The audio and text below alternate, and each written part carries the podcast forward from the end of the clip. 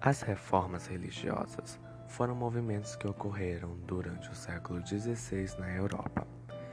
Elas provocaram a dispersão da população, antes reunidas apenas na Igreja Católica, para outras religiões, também cristãs, mas que não se submetiam mais aos dogmas católicos nem ao Papa, quebrando assim o monopólio exercido pela Igreja Católica. Ao longo da história, ocorreram grandes divisões entre os seguidores do cristianismo, como, por exemplo, a cisma do Oriente, marcada pela separação entre a Igreja Ortodoxa Grega e a Igreja Católica Apostólica Romana. Outra grande ruptura da cristandade foi a Reforma Protestante, ocorrida no século XVI.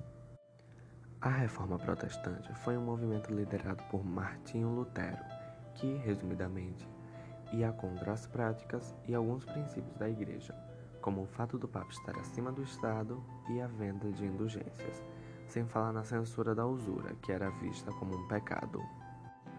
No século XV, com o surgimento da tipografia, que era um processo de impressão que utilizava peças móveis de metal, houve um aumento na produção e impressão de livros, entre eles a Bíblia, que, conforme era lida por mais e mais fiéis, gerava várias interpretações, sendo que algumas nem sempre estavam de acordo com a Igreja.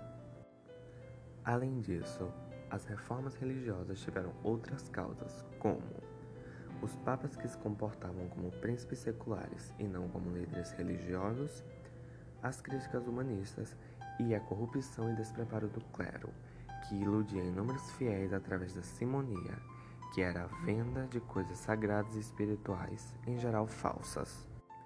Além de venderem indulgências, que era o perdão dos pecados mediante um pagamento para financiar as obras da igreja, eles censuravam a usura, o que acabava dividindo os comerciantes entre a busca do lucro e as obrigações morais. Isso levou a burguesia a pedir, entre aspas, por uma nova ética religiosa que se adequasse ao espírito capitalista. Essa necessidade da burguesia foi atendida, em grande parte, pela ética protestante, que surgiu juntamente com a Reforma. Além da Reforma Protestante, também tivemos outros movimentos, como o luteranismo, calvinismo, anglicanismo e a Contra-Reforma.